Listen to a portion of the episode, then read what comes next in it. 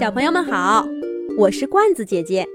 这一集的《动物西游》节目，罐子姐姐继续给小朋友们讲《勇敢的小豌豆》的第二集。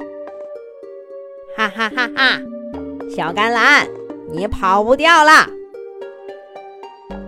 戴着铁皮帽子的铁桶僵尸，狰狞地笑着，一双瘦骨嶙峋的手。伸向刚刚长出叶子的小甘蓝，路障僵尸歪歪扭扭的从对面走来，拦住了小甘蓝的退路。戴着眼镜的报纸僵尸一边用奇怪的腔调大声朗读着新闻。一边走向来不及逃跑的西红柿先生。古老的植物王国都陷入了僵尸危机中，我们该怎么办？植物们绝望的喊着。可是他们根本无法逃脱。僵尸的魔掌，在植物村的中心广场上，土豆大叔正绘声绘色的给小植物们讲着僵尸的故事。当他讲到跳舞僵尸摇摆着夸张的舞步，一秒钟就踢到南瓜、玉米、茄子和土豆时，小植物们吓得惊叫起来，抱作一团。土豆大叔满意的看着小植物们的反应，接着讲故事。一颗小小的豌豆突然问道：“土豆大叔，如果真的有僵尸来植物村，我们该怎么办呢？”小豌豆眼睛瞪得大大的。看上去呀，一点都不害怕。土豆大叔慢悠悠地说道：“怎么会真的有僵尸呢？这只是个故事而已。那万一呢？万一真的有僵尸呢？”小豌豆又问道。土豆大叔有点不高兴。我不是都说了吗？这只是个故事而已，不会真的有僵尸的。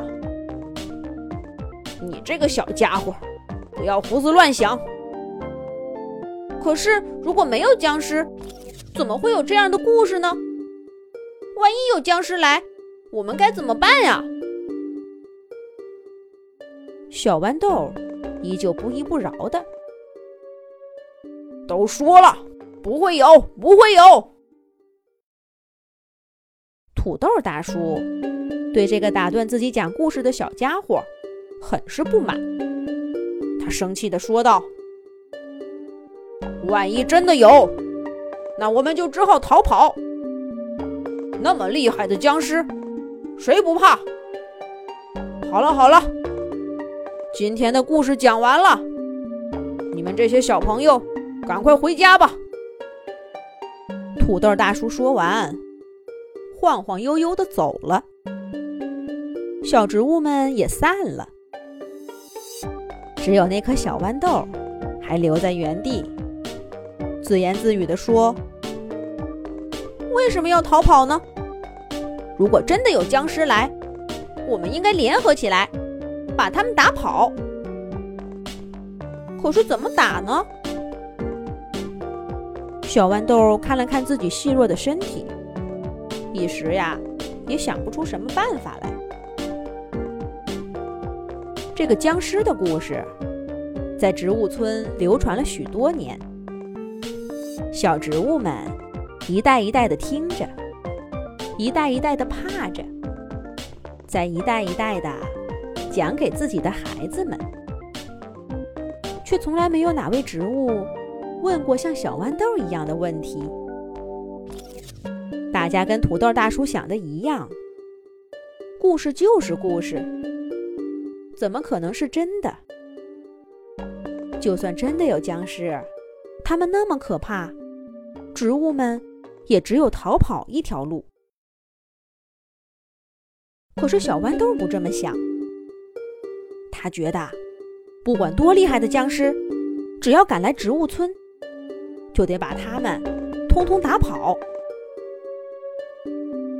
几天的功夫，小豌豆就把植物村大大小小的植物问了个遍。让他失望的是，偌大的植物村却没有一个植物有对付僵尸的办法。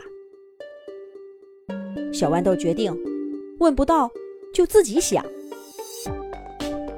他先是伸展叶子向外抽打，可是它的叶子又小又薄，连一颗小石子儿都打不动。它又晃着豆荚脑袋。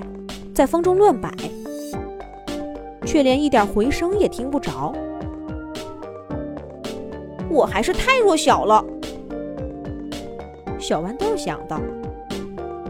但他一点都不气馁，还在努力的想着办法。又过了几天，小豌豆的豆荚变得鼓胀起来。它伸起叶子一摸。原来豆荚里面长出了几颗豆豆，这不是很好的武器吗？